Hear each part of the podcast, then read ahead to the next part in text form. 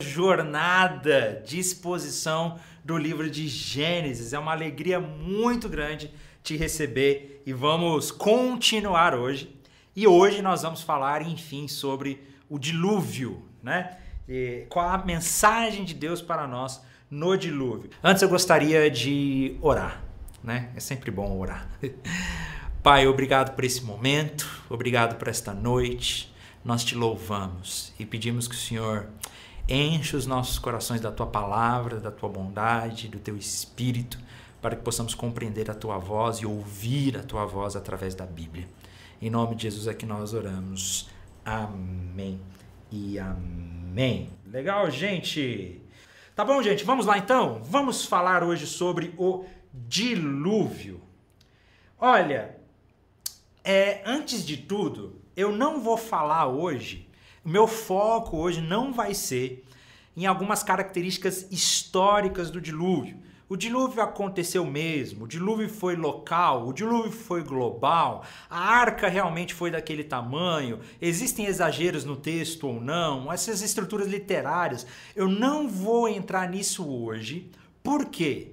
Porque o Yuri e eu já fizemos uma live de, uma, de mais de uma hora só falando sobre isso.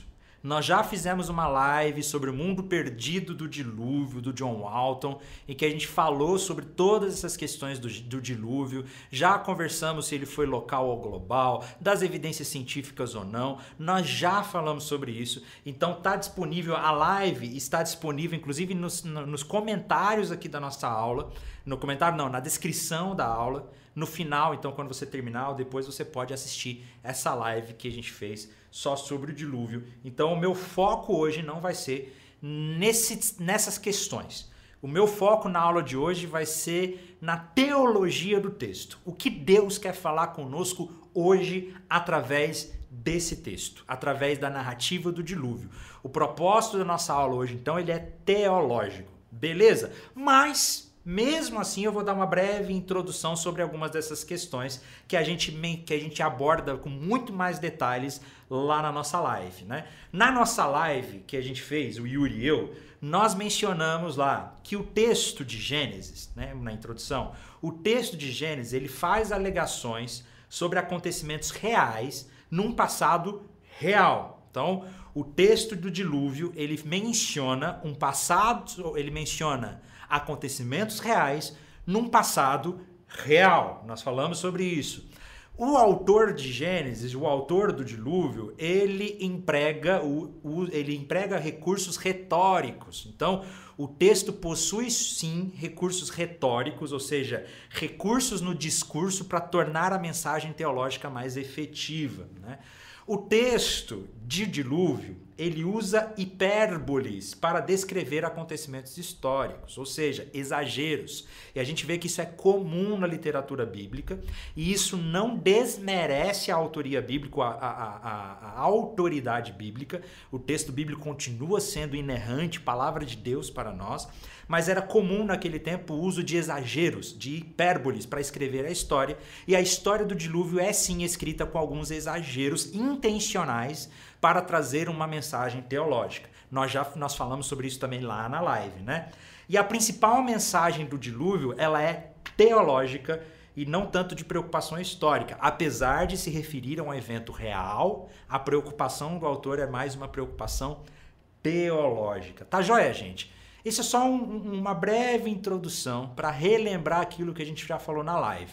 Mas o meu convite para você é que sobre esses temas, sobre esses assuntos do dilúvio, vocês assistam então a live sobre é, a live sobre o dilúvio que o Yuri e eu fizemos aí, e a gente aborda todos esses assuntos. Então nosso foco hoje vai ser na mensagem mesmo, tá bom? Antes de começar então, o John Walton ele tem uma afirmação sobre isso também.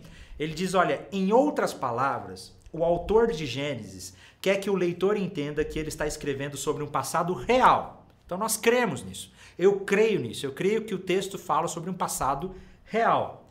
Entretanto, também notamos sinais claros de que a escrita, enquanto referencial, não está particularmente interessada em relatar o acontecimento de modo a nos permitir reconstruí-lo. Então vamos lá só para ficar claro. o texto do dilúvio fala sobre um passado real. Mas a intenção literária do texto não nos dá informações precisas o suficientes para que nós possamos reconstruir o evento histórico. Mas a preocupação do autor é teológica, mas precisamente o autor retrata o acontecimento de modo a promover uma mensagem teológica. É isso que o John Walton fala lá no livro do no livro O Mundo Perdido do Dilúvio e também O Mundo Perdido de Adão e Eva. Tá joia, gente? É... Os comentários e as perguntas eu vou deixar para o final da aula, tá bom? Então vocês podem ir colocando seus comentários ou suas perguntas que no final a gente vai falar sobre isso. Bom, Antes de nós entrarmos mesmo no relato do dilúvio, que começa com Toledot de Noé, lembra dos Toledotes que a gente já falou que o livro de Gênesis está dividido por Toledotes, né? Esse, essa é a descendência de, ou essa é a história de. Então, antes um pouquinho no capítulo 6, nós temos uma breve introdução, contextualização do que estava acontecendo. E antes de nós entrarmos mesmo no dilúvio, o texto diz assim lá no capítulo 6, no versículo 1, sobre a maldade na terra. Os seres humanos começaram a se multiplicar na terra e tiveram filhas. Os filhos de Deus perceberam que as filhas dos homens eram belas. Tomaram, tomaram para si os que, as que os agradaram e se casaram com elas, tiveram matrimônio com elas. O texto continua então. Então o Senhor disse: Meu espírito não tolerará os humanos. Preste atenção nessa expressão humanos, porque isso vai ser interessante daqui a pouco, explicando um pouquinho o espírito não, meu espírito não tolerará os humanos por muito tempo, pois são apenas carne mortal. Seus dias serão limitados a 120 anos. Então o Senhor disse: Meu espírito não, to, não os tolerará os humanos por muito tempo, pois são apenas. Ah, repetir, perdão. Nesses dias e por algum tempo depois havia na terra gigantes, ou a melhor palavra, na palavra no hebraico, neflins Pois quando os filhos de Deus tiveram relações com as filhas dos homens, elas deram à luz ao que se tornaram guerreiros famosos da antiguidade. Bom, existem diversas controvérsias sobre esse registro aqui, sobre esse texto, né? Três principais interpretações que nós vemos sobre esse texto. Nós temos uma interpretação mais é, mais como eu vou usar a palavra aqui, nós temos uma interpretação mais incrível, né? Uma interpretação um pouco mais incrível que diz que esses filhos dos homens seriam anjos caídos, anjos de Deus, que tiveram relações com seres humanos e aí então nasceram seres híbridos, seres mágicos, né, entre anjos e seres humanos, que seriam esses gigantes, e por isso Deus condenou a maldade que havia na terra. Essa é uma das interpretações, né? E que eu acho um pouco provável que seja assim. Inclusive, já tem um vídeo meu no canal aqui da Escola do Discípulo falando só sobre esses nefilins. A segunda interpretação seria que os filhos de Deus está se referindo aos descendentes de Sete, aos servos de Deus, aqueles que foram fiéis a Deus. E os filhos dos homens estaria se referindo aos descendentes de Caim, a nação, a, a galera ou a parte da humanidade que não era fiel a Deus. E quando os filhos de Deus começaram a se casar com, os, com as filhas dos homens, houve então um grande sincretismo e a maldade se instaurou e surgiram então os gigantes. Mas essa palavra gigante, na verdade, ela está mal traduzida, porque não a palavra nefilim não se refere a gigante no sentido de estatura física, mas gigante no sentido de valentia e guerreiro. Né? Poderosos guerreiros poderia ser uma, uma melhor tradução, ou bárbaros também poderia ser uma boa tradução. Então surgiram bárbaros, poderosos, reis poderosos. É, através dessa mistura que aconteceu, isso trouxe uma grande maldade para a terra. Essa é a segunda interpretação que nós vemos nesse, nesse texto. Uma terceira interpretação diz que os filhos dos homens aqui, ou melhor, os filhos de Deus, que a palavra ali são filhos de Elohim, então não é o Javé que está falando, está falando filhos de Deus. E nós vemos filhos de Deus sendo referidos em outros lugares da Bíblia, a expressão filhos de Deus sendo usada para alguns reis no mundo antigo. Então, alguns reis no mundo antigo eram chamados de filhos de deuses, né? Então, não seria o próprio Deus mesmo, mas filhos de deuses, no sentido de que esses reis seriam considerados divinos, seres poderosos. Então, o que estaria acontecendo é que esses filhos de Deus, né, esses reis poderosos, esses reis que eram divinizados, possuídos talvez até por demônios, né, talvez endemoniados, por isso filhos de Deus aí, eles se relacionaram com os seres humanos normais, com os filhos dos homens, com a gente comum, e isso também trouxe uma desordem no mundo. Essa é a, as, essas são as principais interpretações que a gente vê sobre esse texto, tá bom? A que eu mais me identifico é justamente uh, que os filhos de Deus são os filhos de, de Sete, os filhos dos homens são os descendentes de Caim, e que houve um grande sincretismo que vieram aí bárbaros e guerreiros e gente, e a maldade se instaurou, a iniquidade se instaurou. Por que, que eu não creio que o texto esteja se referindo a pessoas divinas ou mescladas entre anjos e seres humanos? Porque Deus deixou muito claro que a indignação dele era contra os humanos. Lembra que a gente acabou de ler no versículo anterior? A indignação dele é contra os seres humanos. Então nós estamos falando aqui de seres humanos, tá bom? Que, que aconteceu sobre isso. E aí então, o texto está dizendo que a maldade se instaurou sobre o planeta Terra, sobre a Terra. Maldade que chegou no limite de Deus e Deus então resolve recomeçar a criação. No versículo 6 e no versículo 7, é, eu estou vendo aqui por que, que Jesus se dizia filho do homem, então. Aí é um outro contexto. Aí nós estamos falando de Novo Testamento, nós estamos falando de um contexto de profecia em que profetas falaram sobre filho do homem, é, uma, é um outro contexto histórico completamente diferente. A gente precisa lembrar que Gênesis até Jesus tem dois mil anos de história antes aí, né? Então nós estamos falando de outro contexto completamente diferente, tá bom? Mas eu vou deixar as perguntas para o final, senão eu me distraio aqui, né? Respondendo as perguntas de vocês. Versículos 6 e 7. O Senhor se arrependeu de tê-los criado, colocando na terra. Isso lhe causou imensa tristeza. E o Senhor disse: Eliminarei da face da terra essa raça humana que criei. Então, para mim, já mostra que não tem nada a ver aqueles gigantes com seres híbridos, né? Porque está falando de raça humana. E o Senhor disse: Eliminarei da face da terra a raça humana, né? Bom, nós vemos aqui, antes do dilúvio, que o contexto é de profunda maldade na terra. Nós vemos que a consequência do pecado de Adão e Eva se instaurou completamente na criação, a ponto que Deus já não tolerou. Né?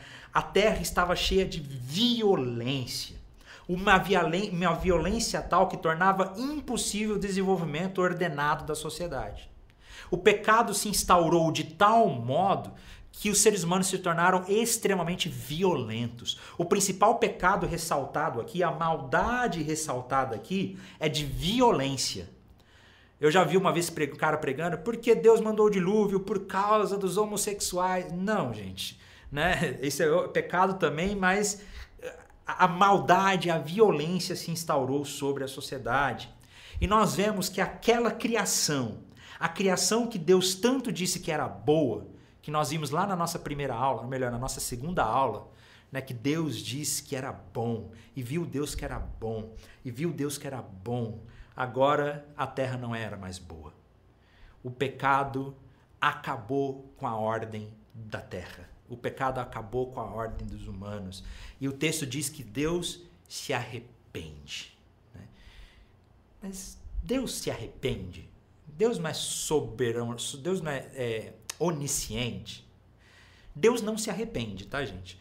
Quando nós dizemos que Deus se arrependeu, né, nós estamos fazendo o antropoformismo. O que, que é isso? O antropoformismo é tentar entender a Deus, colocando em Deus ou atribuindo a Deus sentimentos humanos. Nós não entendemos o que está essa nós não entendemos completamente quem Deus é e para que ele se torne mais entendível a nós nós atribuímos a ele alguns sentimentos humanos, para que a gente consiga se aproximar do que Deus estava sentindo. Deus não se arrepende, mas nós dizemos que ele se arrependeu para que a gente se entenda que na verdade ele estava decepcionado, que ele estava triste, que ele estava irado com a raça humana. Deus estava irado com a raça humana por causa do pecado e da maldade que se estabeleceu. E por causa disso, Deus decide então esmagar a criação, como um oleiro esmaga um jarro de barro que se arruína. A imagem que o autor tem aqui do dilúvio, a imagem que o autor tem de Deus é de um oleiro. Sabe o oleiro que. Você já viu aqueles vídeos de gente fazendo vaso de barro, que ele vai moldando o, o vaso com as suas mãos? A imagem que o autor está passando é de um vaso que desandou, então o oleiro destrói tudo esmaga tudo para começar tudo de novo. Poxa, mas que Deus é esse que destrói toda a criação? Que Deus é esse que vai matar todo mundo? A gente vai falar um pouco mais sobre isso. Né? Que Deus se entristeceu a tal ponto de acabar com tudo. Que tipo de Deus é esse? Né? Antes da gente entrar no conceito de graça e antes da gente entrar no sentido do dilúvio, primeiro a gente precisa lembrar que Deus ele é Senhor sobre tudo e ele é o oleiro o oleiro faz do vaso o que ele quer. E não cabe a nós dizer se isso foi bom ou ruim. Sabendo nós que Deus é um Deus bom, porque a Bíblia nos revela isso posteriormente, e aqui também a Bíblia nos revela que Deus é um Deus bom. Sabendo que Deus é um Deus bom, nós sabemos que ele teria um propósito em tudo isso. Mas independente de saber se Deus é um Deus bom ou não, se ele é senhor da criação, então ele faz do jeito que ele quer ele faz do jeito que ele quer. Deus esmaga. E nós descobrimos na narrativa do dilúvio, quando Deus decide destruir toda a vida na face da terra, nós descobrimos que Deus ele é um justo juiz. Você já ouviu alguém dizendo para você, alguém, acho que eu falei isso até na aula passada, não lembro? Você já ouviu alguém dizendo assim, Deus é justo? Porque Deus é justo. E Deus vai olhar para mim porque Ele é justo. A minha vontade, quando eu ouço alguém dizendo isso, quando eu ouço alguém falando Deus é justo, a minha vontade é olhar para essa pessoa e dizer: Mas vem cá, isso não te traz desespero, não? Porque pensa comigo, se Deus é justo e eu sou pecador, e se eu sou mal por causa do meu pecado, e Deus é justo, então eu tô acabado. Então já era para mim. O fato de Deus ser justo é uma mensagem terrível para todos nós. É uma mensagem terrível para toda a raça humana pecadora. Mas Deus é justo, mas o juízo de Deus está impregnado de graça redentora. E essa é a mensagem principal do dilúvio. A principal mensagem que nós vamos encontrar no dilúvio é que Deus é juiz que Deus é justo, mas, a seu, mas o seu juízo também está impregnado de graça redentora, de novas oportunidades. E aí nós vamos ver para onde que o dilúvio nos aponta e para quem que o dilúvio nos aponta. E que a graça de Deus ela foi manifestada por meio de Noé. E aí no versículo 9, enfim, nós começamos a história de Noé, né? O Toledot de Noé. Deixa eu tomar minha água aqui. Vamos lá. Nós chegamos então no versículo 9. Este é o relato, ou Toledot, este é o Toledot de Noé e de sua família. Então aqui começa é, a história de Noé. E o texto já deixa claro: Noé era um homem justo, a única pessoa íntegra daquele tempo e andava em comunhão com Deus. Nós vemos que no caos da humanidade, Noé ainda permanecia justo.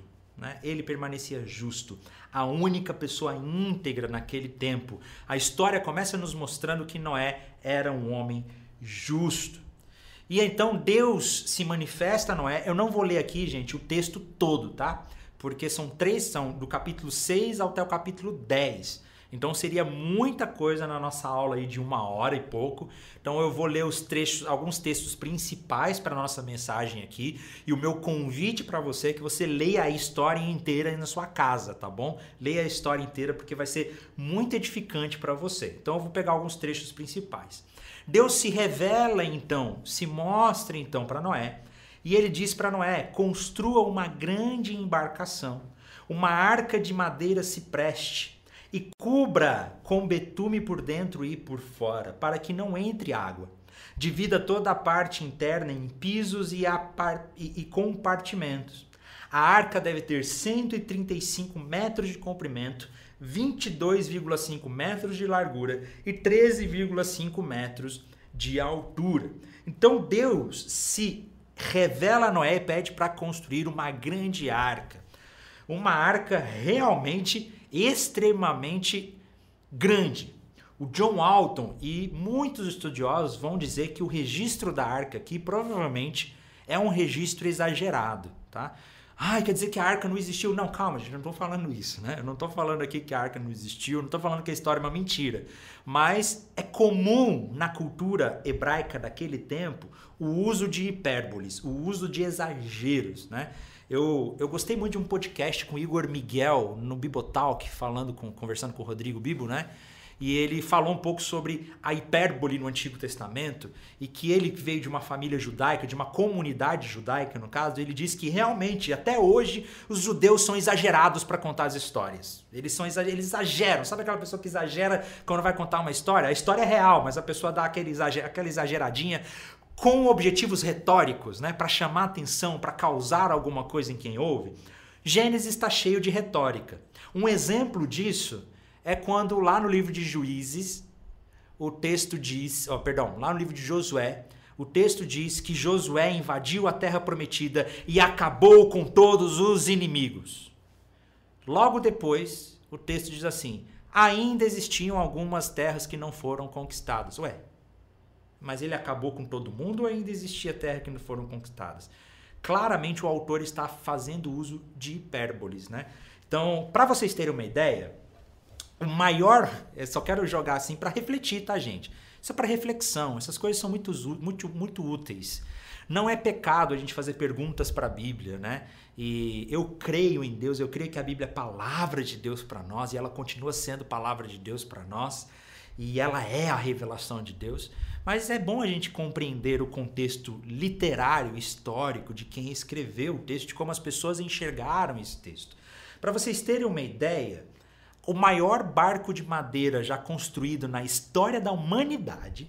Vamos lá. O maior barco de madeira, o maior navio de madeira já construído na história da humanidade tinha 100 metros de comprimento. 100 metros de comprimento. E ele ainda tinha parafusos e coisas de metal. Né? É, a arca teria 135 metros. Nós estamos falando de uma época anterior à idade do bronze. Então, assim, não existia materiais de metal, serrote, nada dessas coisas. Então, a gente precisa pensar um pouquinho como é que teria sido. Deus pode ter usado Noé? Pode. Mas vale a pena a gente pensar sobre é, esse tipo de coisa, tá, gente? Vamos lá. E Deus diz então no versículo. Para não entrar em crise aqui, meu Deus, Felipe tava. Assista a nossa live que a gente fez, eu e o Yuri, tá bom? E no versículo 17, Deus diz: preste atenção. Em breve cobrirei a terra com o dilúvio que destruirá todos os seres que respiram. Tudo que há na terra morrerá. Olha o juízo de Deus por causa do pecado da humanidade. E aí nós vemos aqui que o dilúvio não é um acidente. O dilúvio é um ato deliberado de Deus para destruir aquilo que se tornaria intrinsecamente mal. O dilúvio não foi um acidente. O dilúvio não foi um desastre natural que Deus estava fora do controle.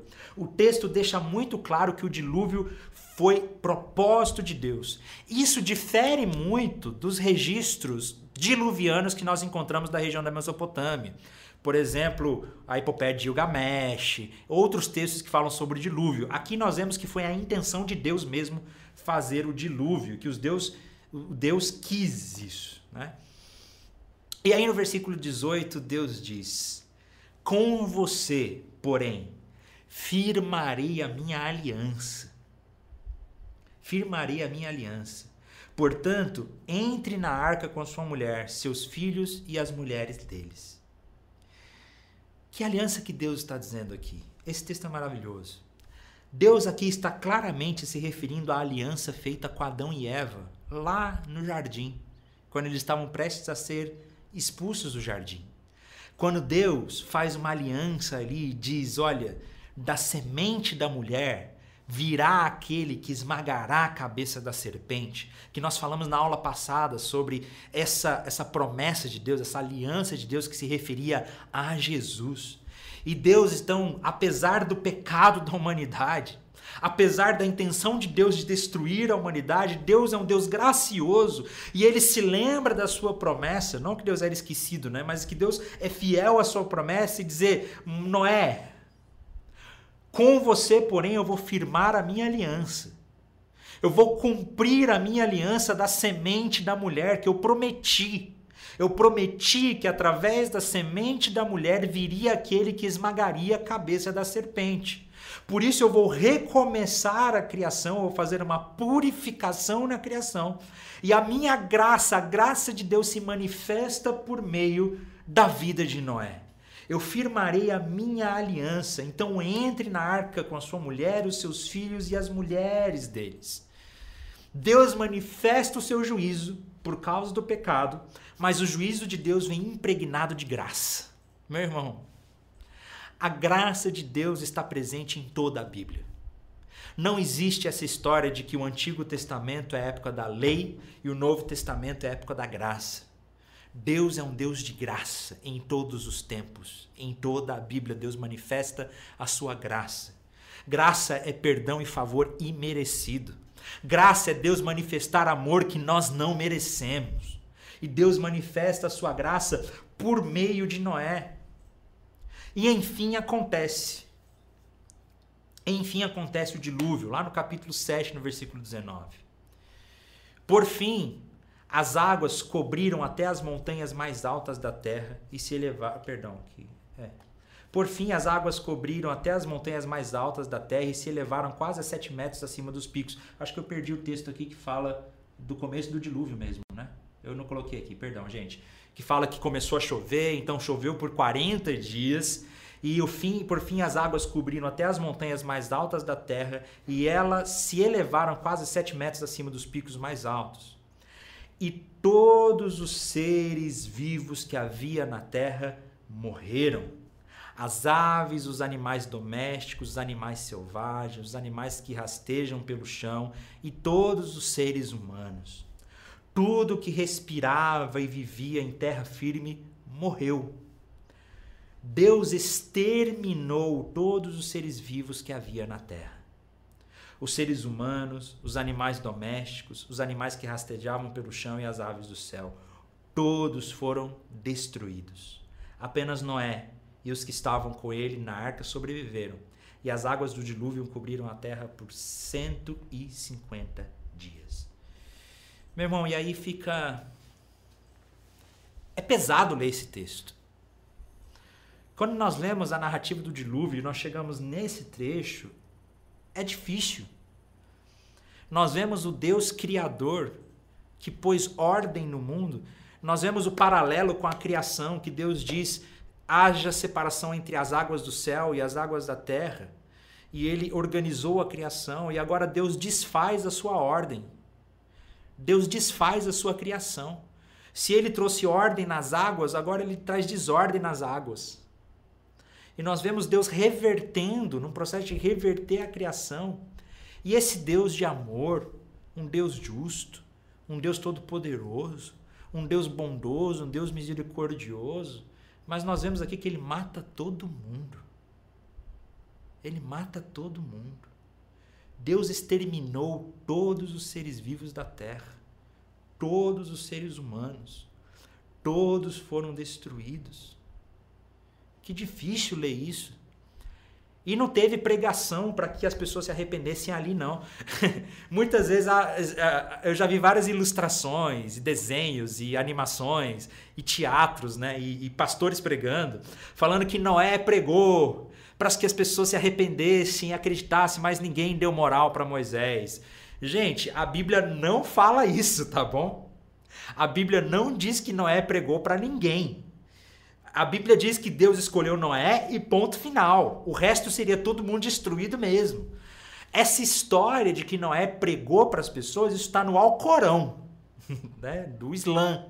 Lá no Alcorão fala que Noé pregou e tal, mas na Bíblia não. Não tem esse negócio de Deus, de Noé pregando, não. Foi juízo de Deus mesmo. Mas como que a gente entende esse texto? Como que nós olhamos para esse texto e vemos um Deus bom, destruindo toda a sua criação e matando todo mundo? Meu irmão, essa é uma mensagem de Deus para nós. E aqui eu queria falar algo muito sério e que é verdade e que a gente não pode esquecer e que não pode ficar de fora da mensagem do cristianismo. É que Deus odeia o pecado e ele condena o pecado. Deus odeia o pecado e Deus condena o pecado.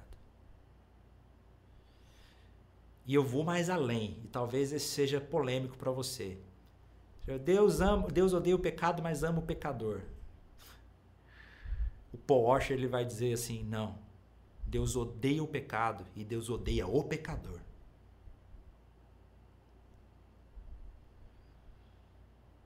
Deus ama também, mas ao mesmo tempo a sua ira manifesta.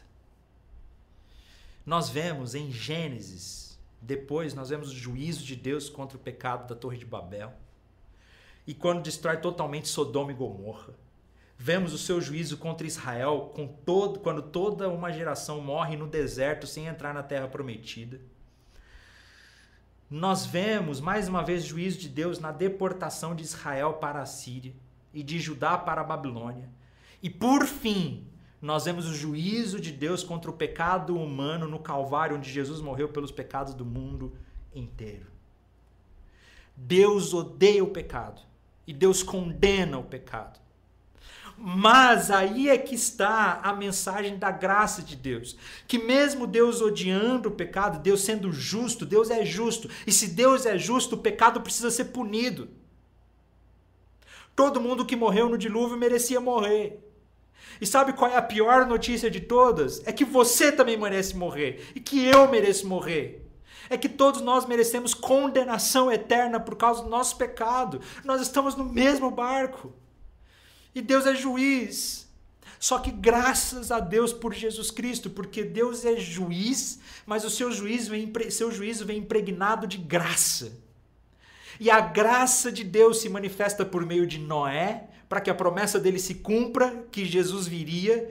E Jesus, ele imprime a perfeita justiça de Deus. E quando Jesus vem, ele morre na cruz e leva sobre si mesmo a condenação que nós merecíamos. A história do dilúvio, ela aponta para Jesus e para a necessidade de Cristo. E que Deus, ele é um Deus que condena o pecado. E o nosso pecado, que nós merecíamos ser condenados por causa dele, foi condenado em Jesus Cristo. O dilúvio aconteceu então, e Deus manifestou a sua graça por meio de Noé nesse recomeço. E no versículo 16, então, depois de 150, 150 dias, o texto diz, né, saiam da arca você e sua mulher e seus filhos e as mulheres deles Soltem todos os animais, as aves, os animais domésticos, os animais que rastejam pelo chão, para que sejam férteis e multiplicam a terra. Nós temos aqui uma, uma segunda bênção. Nós temos aqui na figura de Noé um novo Adão, uma nova criação renovada. Deus está recomeçando com a semente da mulher. Então, foi uma purificação e que essa mensagem de essa mensagem de Gênesis, essa mensagem do dilúvio, ela serve para nós justamente para mostrar que Deus condena o pecado. E que nós somos carentes da graça de Deus, mas a graça de Deus se manifestou por meio de Noé. No versículo 20, E o texto ainda vai dizer no final, né, quando o dilúvio acabou, que Deus se lembrou de Noé, Deus se lembrou da, da, da, da Deus se lembrou da promessa que havia feito a Noé. Não que Deus se esquece de alguma coisa, mas é se lembrar no sentido de cumprir a promessa. Né? No versículo, no capítulo 8, no versículo 20 e 21, diz que em seguida, assim que eles saíram da arca, então em seguida Noé construiu um altar ao Senhor e ali ofereceu como holocausto alguns animais e aves puros. O aroma do sacrifício agradou ao Senhor, que disse consigo: Nunca mais amaldiçoarei a terra por causa do ser humano. Embora, olha isso, embora todos os seus pensamentos e seus propósitos se inclinem para o mal, desde a infância, nunca mais destruirei todos os seres vivos. É interessante que logo depois do dilúvio, Deus reconhece que o ser humano se inclina para o mal. Deus reconhece que o coração do ser humano é ruim. Deus reconhece que em nós habita o pecado. Nós somos pecadores, o pecado original nos separou de Deus. E a nossa natureza é depravada. Sem a graça de Deus, sem a ação do Espírito, sem a ação de Deus para conosco, nós somos completamente depravados. E Deus reconhece isso. Mas a graça de Deus se manifesta em que ele, mesmo reconhecendo que o ser humano é mau, ele diz: Olha, eu sei que o ser humano é mau, mas eu não vou mais destruir o ser humano. Deus inicia então um novo projeto. Um projeto que na verdade sempre foi o projeto principal. Mas Deus então agora ele escolhe uma via diferente para estabelecer o seu reino na terra, enviando o seu próprio filho. Deus então age com misericórdia para conosco, nós não merecemos isso. Essa é a mensagem que o texto está passando para nós. Você não merece estar vivo. Você não merece estar vivo por causa da maldade que existe no coração do ser humano. Mas Deus manifesta sua graça e que ao invés de destruir o mundo de novo, ele vai enviar o seu próprio filho e através do sacrifício de Jesus na cruz, a nossa maldade, o nosso pecado seria quitado, seria colocado em Jesus Cristo. E Deus diz: "Confirmo aqui a minha aliança com vocês." Seus descendentes e todos os animais que estavam com vocês na embarcação. Sim, confirmo a minha aliança com vocês. Nunca mais os seres vivos serão exterminados pelas águas. Deus fez essa promessa. Nunca mais será destruída por um dilúvio. Então Deus disse: Eu lhes dou um sinal da minha aliança com vocês e com todos os seres vivos para todas as gerações futuras. Coloquei o arco-íris nas nuvens, ele é o sinal da minha aliança para com toda a terra. E Deus então coloca o Deus então coloca o sinal do arco, coloca o arco-íris como um sinal. Deus coloca o arco-íris como um sinal da sua aliança. E todas as vezes que nós olhamos para o arco-íris, nós podemos lembrar que essa é uma promessa feita por Deus e que não depende de nós. E que não depende de nós. Portanto, a principal, né, a principal mensagem falta um texto aqui. A principal mensagem do, do dilúvio, na minha opinião, é Deus é juiz, Deus é justo, ele manifesta o seu juízo contra o pecado, porém, o seu juízo vem impregnado de graça. Vem impregnado de graça. E através da sua graça, Deus escolhe agora o meio de enviar o seu próprio filho para que o pecado da humanidade pudesse ser condenado em Jesus. E nós já e nós encontramos graça aos olhos de Deus. Né? Bom, depois disso, nós vemos que o pecado continua. E aí nós vamos ter um relato interessante eu esqueci, eu, eu, eu, tinha certeza que eu tinha colocado o texto aqui no slide, mas eu vi que eu não coloquei. Então vou contar aqui que logo depois do dilúvio nós vemos que Noé ele planta uma vinha, uma videira, ele produz vinho e ele se alcooliza, se embebeda, ele fica bêbado na sua tenda e ele fica nu, sem roupa na sua tenda. Então Cã, o seu filho, um dos seus filhos, Cã, ele é, o seu filho, é, Cã, o seu filho Cã, entra na tenda e vê a nudez de Noé. E então ele vai e conta para os seus irmãos que Noé estava nu. E aí é, os filhos vão lá, cobrem a nudez de Noé sem ver, mas Noé então amaldiçoa Cã. E a gente fica, poxa, mas como assim? Só porque ele viu o pai dele nu e tal? Esse texto é um pouco complicado, existem algumas interpretações sobre ele, mas provavelmente aqui o que aconteceu ali é muito mais do que Cã ter visto a nudez de Noé assim sem querer, né? Opa, vi aqui, desculpa aí, pai e tal. Não. Mas é possível que o texto esteja dizendo que houve algo depravado no coração de Cã. Alguns autores, alguns pesquisadores, alguns estudiosos do Antigo Testamento vão sugerir, inclusive, que houve um certo desejo homoafetivo da parte de Cã, ou um desejo sexual depravado. Houve, um, houve algo muito mal, muito errado que aconteceu ali, a tal ponto que Noé amaldiçoou completamente Cã. Né? E aí nós vemos, é, nós vemos, eu, eu, esqueci de colocar, eu perdi o texto aqui, mas nós vemos que depois Noé, ele amaldiçoou o seu filho Cã, né? ele na verdade ele amaldiçoou o seu neto Canaã, dizendo que depois os seus filhos Jafé e, e Sem reinaria sobre Canaã e que Canaã seria escravo para sempre. E aí o texto termina a história do dilúvio. E antes da gente ir agora para o nosso texto de nosso trecho de perguntas e respostas, né? Eu vi que está cheio de comentário aqui, eu vou tentar responder algumas coisas. Eu queria fazer um breve resumo aqui do capítulo 10, que é aquela genealogia. Quantos aqui já pularam genealogias quando estão lendo a Bíblia? Pode confessar. Eu já fiz isso também. Você está lendo, chega na genealogia, pula. Mas a genealogia do capítulo 10 é muito interessante, porque a genealogia do capítulo 10 mostra como o mundo ficou organizado pós-dilúvio. Mostra o nome das nações. E aí eu coloquei um mapinha para vocês verem aí, que é o mapa de como o mundo ficou organizado depois do dilúvio. Né? Nós temos aí em roxo do lado direito embaixo a região de Sem. Nós temos do lado esquerdo a região de Cam e do lado de cima a região de Jafé, que são os três filhos de Noé. E aí os descendentes e filhos de Noé, né? Os filhos de Cã, Canaã, Misraim, que é o Egito, Put, que são os fíbios, o Cuxi, que são os etíopes, e aí nós vemos os filhos de Sem, Arã, que são os sírios, Assur, que são os assírios, né? Elão, que são os persas, e Artaxade. E aí, é dessa região aqui de Artaxade, tá vendo no mapinha aí Artaxade, lá perto do, do, do, Golfo Pérsico ali, das regiões da Mesopotâmia, onde fica a Babilônia, aqui não está o nome da Babilônia, ali é onde está escrito Artaxade, dos filhos de Atarxade, da descendência de Atarxade, é que vai nascer Abrão. Abraão posteriormente, na região de Ur dos Caldeus, que é aqui nessa região.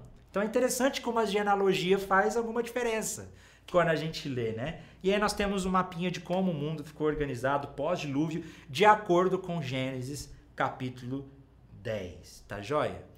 E aí nós temos aí o fim da narrativa do dilúvio com muitas mensagens para nós. E semana que vem, na verdade, semana que vem eu creio que não vou conseguir ter aula, tá, gente? Por causa do carnaval, tudo, eu estarei viajando, vou chegar em cima da hora. Mas depois, na outra semana, nós retornamos então. É, nós retornamos com a Torre de Babel. Vamos falar sobre a Torre de Babel, uma aula especial sobre a Torre de Babel, que eu creio que tem muita coisa que a gente pode aprender e extrair sobre a Torre de Babel. Beleza? Deus abençoe então. Vão na graça, fiquem na graça, na paz do Senhor Jesus e até a próxima aula.